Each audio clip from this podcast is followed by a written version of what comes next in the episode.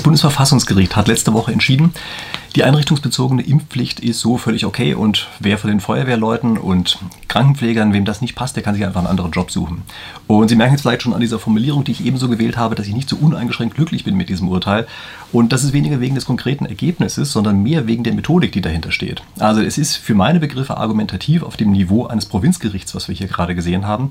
Und ich möchte in diesem Video ein bisschen erklären, warum ich das jetzt gerade genauso sehe. Nur damit Sie sich richtig einordnen können. Ich bin kein Jurist, sondern was ich eigentlich normalerweise mache, ist, ist, dass ich aus spieltheoretischer Sicht aktuelle Ereignisse in irgendeiner Form kommentiere und so auch hier.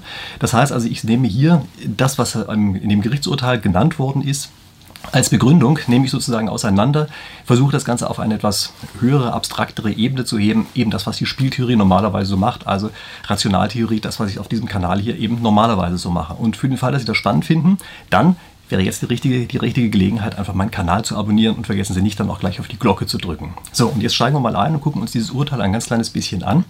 Was sagt das Bundesverfassungsgericht eigentlich, warum die einrichtungsbezogene Impfpflicht so in Ordnung ist? Das lässt sich im Wesentlichen zurückführen auf ein einziges Wort, nämlich Fremdschutz. Also, das Verfassungsgericht hat hier sozusagen zwei Rechtsgüter gegeneinander abzuwägen, nämlich zum einen die körperliche Unversehrtheit, das ist ja ein Eingriff, also in dem Augenblick, wo man eine Impfung bekommt, zwangsweise eine Impfung bekommt, die man eigentlich gar nicht haben will. Es ist erstmal ein Eingriff in die körperliche Unversehrtheit und das wird abgewogen gegen den Schutz anderer.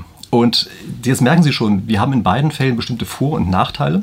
Und weil das so ist, ist es eben nicht so, dass das eine immer, immer von Vorteil ist gegenüber dem anderen. Und dieses Abwägen von Vor- und Nachteilen das führt dazu, dass wir es in der Spieltheorie als eine Nicht-Dominanzbeziehung bezeichnen. Ja, also wäre es sozusagen das eine in beiden Dimensionen besser als das andere, dann hätten wir eine Dominanz, dann wäre das ganz einfach. Dann braucht er das Urteil einfach bloß zu sagen, ist sie an beiden Dimensionen besser. Machen wir das entsprechend so, hier sind zwei Sachen gegeneinander abzuwägen und das macht auch die ganze Situation so wahnsinnig schwierig. So, was hat das Verfassungsgericht jetzt eigentlich gemacht? Es hat gesagt, okay, dieser Fremdschutz, um den zu quantifizieren, gucken wir uns mal an, wie groß ist denn die, Inform die Infektionsgefährdung, die vom RKI genannt wird.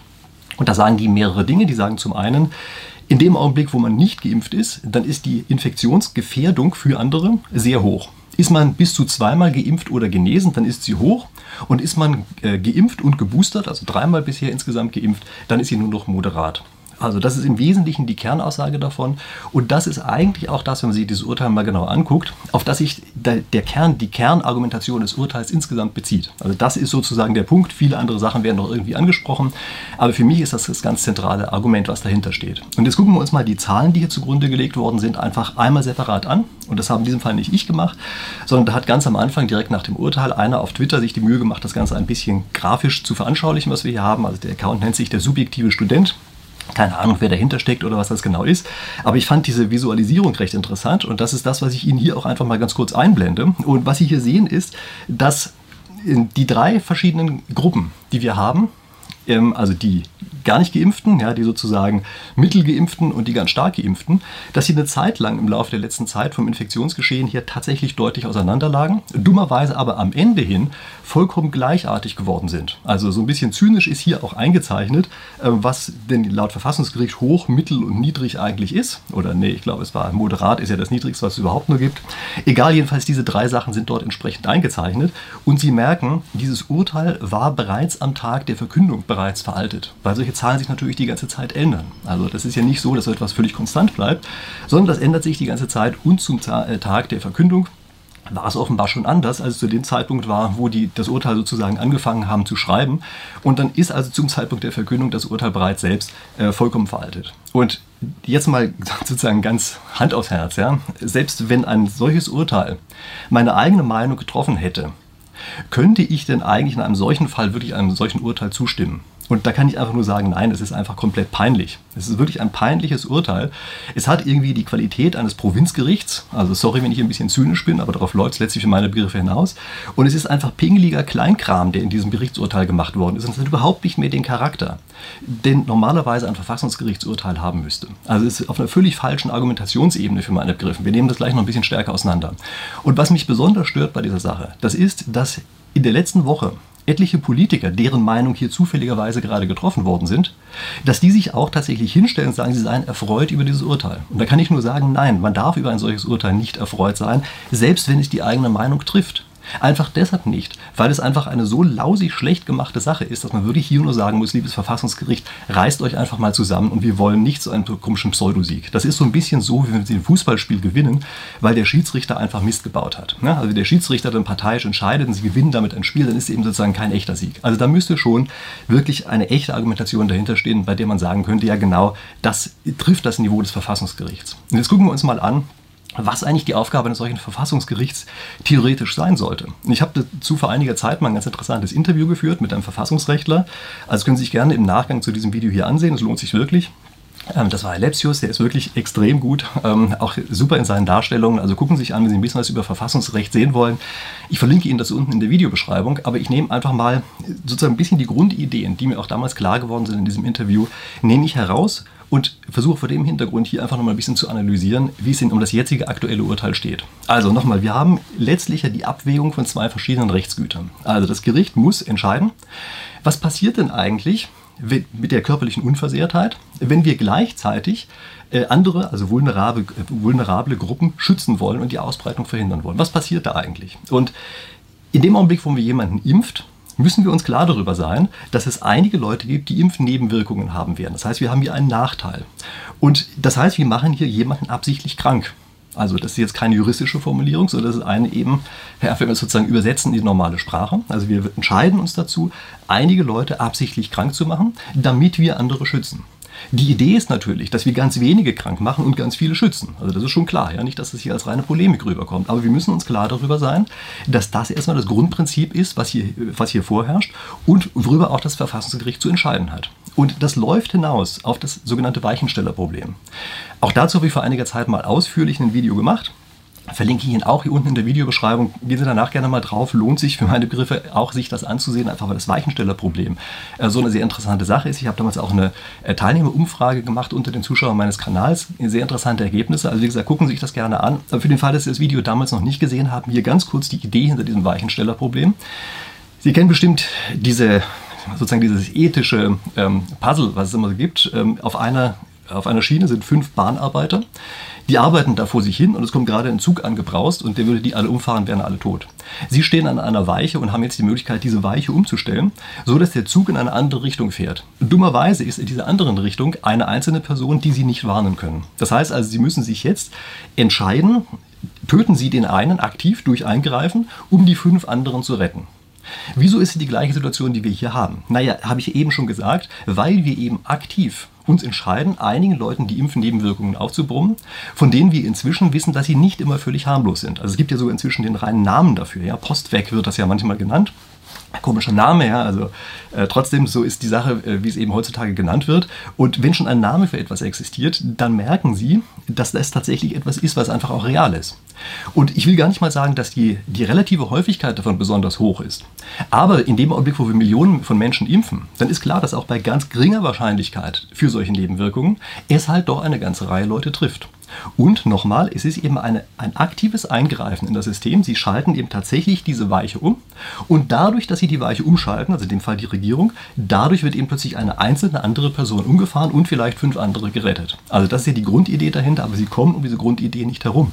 Es hilft auch gar nicht, sich immer wieder einzureden, diese Impfung hätte keine Nebenwirkungen. Sie hat meistens wahrscheinlich tatsächlich keine, also keine schwerwiegenden, aber in einzelnen Fällen hat sie eben Nebenwirkungen und insbesondere hat sie die Nebenwirkungen bei einer Gruppe, die sonst durch Covid selber wesentlich weniger stark betroffen worden wäre. Also das ist erstmal etwas, da kommt man nicht drum herum, dass das so ist.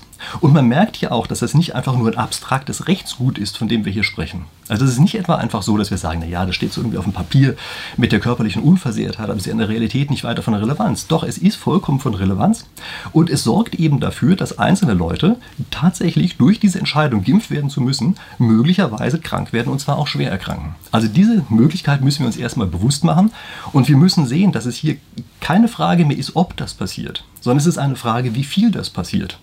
Also es kann ja gut sein, dass es in sehr wenigen Fällen passiert und es sich sozusagen lohnt, diese Fälle in Kauf zu nehmen. Aber genau darum geht eigentlich die Entscheidung. Und wie macht man das jetzt auf einer Ebene des Bundesverfassungsgerichts?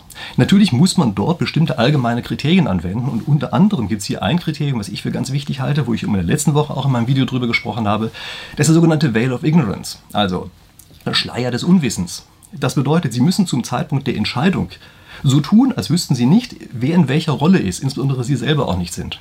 Denn wir müssen uns hier fragen, kann eigentlich eine solche Entscheidung vielleicht an anderer Stelle in der Zukunft missbraucht werden? Sind vielleicht unterschiedliche gesellschaftliche Gruppen unterschiedlich stark davon betroffen? Und wie müssen wir eigentlich die Interessen dieser unterschiedlichen Gruppen und die Interessen der Gegenwart gegenüber der Zukunft, wie müssen wir eigentlich die gegeneinander abwägen? Das sind Entscheidungen, die man zu treffen hat und die muss man in einer abstrakten, allgemeinen Form treffen. Da kann man nicht einfach sagen, in dieser einen Situation ist es aber so und so und nur über die Situation entscheiden. Ja, so können wir schon, das macht aber eben ein Provinzgericht, ja? ein hohes Gericht wie das Verfassungsgericht. Das muss es auf einer abstrakten Ebene entscheiden, das muss diesen Veil of Ignorance zugrunde legen und muss sagen, für eine allgemeine Situation, wie kann man den hier sinnvollerweise eigentlich entscheiden? Und was wäre jetzt also eine angemessene Entscheidung gewesen? Angemessen wäre in diesem Fall gewesen, dass wir ganz klare Kriterien angeben, wie viel Schaden denn der eine in Kauf nehmen muss, um einer entsprechenden anderen Gruppe zu helfen. Das wäre eine Entscheidung, die tatsächlich an anderen Stellen geholfen hätte. Wir hätten uns fragen müssen, welche Kriterien gibt es eigentlich, damit die Regierung nachweist, wie stark dieser Schaden und der Nutzen eigentlich ist. Und damit hätte das Bundesverfassungsgericht eine Handlungsanweisung gegeben, mit der in der Zukunft untere Gerichte, untergeordnete Gerichte den jeweiligen Sachverhalt prüfen können und im Einzelfall dann prüfen können, ob das jetzt in diesem Fall gerade gerechtfertigt ist oder nicht. Also solche abstrakten, allgemeinen Überwägungen, Erwägungen, das ist das, was man vom Verfassungsgericht erwarten könnte und das ist dann einfach solche Zahlenüberprüfungen, die sich sowieso wöchentlich ändern. Das hätte es weitergeben können an die untergeordneten Gerichte und hätte denen eben auch eine Handlungsempfehlung geben können, die für die nächsten Jahrzehnte Gültigkeit gehabt hätte. Und genau darum wäre es gegangen. Und es ist jedenfalls nicht die Aufgabe eines Bundesverfassungsgerichts, die Aussagen eines Parteigutachtens hier zugrunde zu legen für irgendeine Einzelentscheidung, die nur in diesem einen Augenblick gilt und eine Woche später schon veraltet ist. Ich möchte jetzt mal hier noch ein paar Sachen, auf ein paar Sachen eingehen, die im Detail für meine Begriffe wichtig sind. Also wir müssen bei dem Weichenstellerproblem jede Menge Abwägungen treffen. Wir müssen uns also fragen, wie viele Menschen rette ich denn eigentlich und wie viele Menschen schade ich in dem Augenblick, wo ich die Weiche umstelle. Und wenn Sie das bitte mal an auf die Situation, die wir hier gerade haben. Also wie viele Personen muss man eigentlich retten für einen Geopferten? Und wie eigentlich misst man das ganz genau? Stellen Sie sich beispielsweise eine Situation vor, Sie haben eine Krankenstation mit zehn, äh, zehn Krebspatienten alle todsterbenskrank, aber keiner von denen wird voraussichtlich länger als ein Jahr weiterhin leben. Die werden also im Laufe des nächsten Jahres alle sterben. Und es gibt einen Krankenpfleger, der aber noch voraussichtlich 50 Jahre normalerweise gelebt hätte. Können wir eigentlich diese Leben tatsächlich sozusagen Kopf für Kopf gegeneinander aufwiegen? Oder müssen wir sagen, nein, wir müssen in dem einen Fall eigentlich sagen, der eine hat ja noch 50 Lebensjahre und die anderen haben maximal noch 10 Lebensjahre. Also ist der eine, der eine Kopf sozusagen, die eine Person, ist ja eigentlich im Sinne dieses äh, Weichenstellerproblems viel mehr als die fünf Köpfe auf der anderen Seite. Also das zum Beispiel sind Erörterungen, die ich mir in dem Fall auch vom Bundesverfassungsgericht einfach mal erhofft hätte, dass sie zu solchen Dingen Stellung nehmen. Dass sie beispielsweise auch mit darauf eingehen, also sind Lebensjahre eigentlich die Größe, sind Menschenzahlen, also reine Kopfzahl, ist das die Größe? Muss man Lebensqualität in irgendeiner Form mit einbeziehen? Also wenn wir beispielsweise einfach alle in gut ausgekleidete Käfige reinstecken und die immer mit Nahrung versorgen, leben sie wahrscheinlich insgesamt am längsten. Aber ist das tatsächlich ein Zustand, den wir insgesamt dulden können? Also mit anderen Worten, dass man noch andere Rechtsgüter wie beispielsweise Menschenwürde mit einbezieht. All das sind alles Dinge, von denen ich normalerweise sagen würde, ähm, das sind Dinge, die eben das Verfassungsgericht erörtern muss. Es muss vor allen Dingen auch erörtern, wie muss denn eigentlich die Regierung in der Zukunft darlegen, dass ein Fall besteht. Also, wie viele Geopferte und wie viele Gerettete sind denn eigentlich tatsächlich durch eine Maßnahme zu erwarten? Wie, äh, wie weist die Regierung das jeweils nach? Kann sie tatsächlich eine weisungsgebundene Behörde als Kronzeugen anführen und kann sagen, ja, das ist unsere Behörde, die haben das so ausgerechnet? Darf man das so machen? Und Sie merken natürlich an der Frage, die ich gerade stelle, das halte ich für eher eine rhetorische Frage. Also da hätte man sich vielleicht auch ein bisschen bessere Kriterien überlegen können. Aber im Augenblick sagt das Bundesverfassungsgericht eigentlich, naja, wenn das von Seiten der Regierung so einigermaßen plausibel klingt, dann können die das schon so machen. Also ich überspitze ein bisschen, aber so ungefähr darauf läuft das insgesamt hinaus. Was ist mit dem Verfassungsgericht in dieser Situation los gewesen? Die haben offenbar das Gefühl gehabt, sie müssen hier irgendwie die Regierungspolitik bestätigen. Das haben sie anscheinend von Anfang an als Grundsatz sozusagen im Kopf gehabt und haben dann gar nicht mehr mit der, mit der gründlichen methodischen Genauigkeit, mit der sie normalerweise vorgehen, weiterhin gearbeitet. Haben sie einfach weggelassen. Sie haben alle ihre Grundsätze vernachlässigt und sie denken nicht weiter in die Zukunft. Sie denken einfach nur von hier bis noch nicht mal zur nächsten Woche, wenn das Gerichtsurteil veröffentlicht wird. Sie denken nicht abstrakt, sondern sie denken ganz einfach nur über diese eine Geschichte. Und ich kann damit nur sagen, damit demontiert sich das Gericht komplett selber. Also das ist etwas, da muss ich wirklich sagen, das ist von so unterirdischer intellektueller Qualität, was wir hier gerade erlebt haben, dass das wirklich eine Demontage des Verfassungsgerichtes gleichkommt. So etwas darf nicht passieren, darf auch nicht ein einziges Mal passieren. Ich möchte da vielleicht zwei, drei Worte zur Reputation sagen.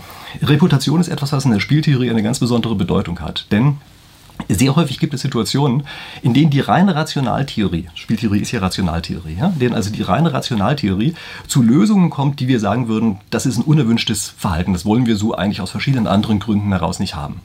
Ähm, häufig entstehen damit Dinge, die hochgradig ineffizient sind beispielsweise. Häufig auch einfach Dinge, bei denen wir uns insgesamt letztlich unwohl fühlen, wenn wir uns nach dieser reinen Rationalität richten würden.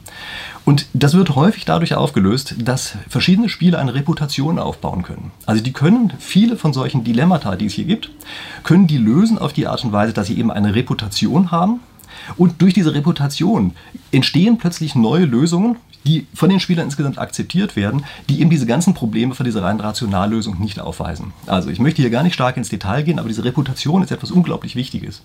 Und diese Reputation hat eine unangenehme, vielleicht auch zwei unangenehme Eigenschaften. Nämlich die eine ist, sie braucht sehr lange, um aufgebaut zu werden. Also eine Reputation kann man nicht einfach durch Fingerschnicken einmal bekommen, sondern das muss man sich über Jahrzehnte hinweg erwerben.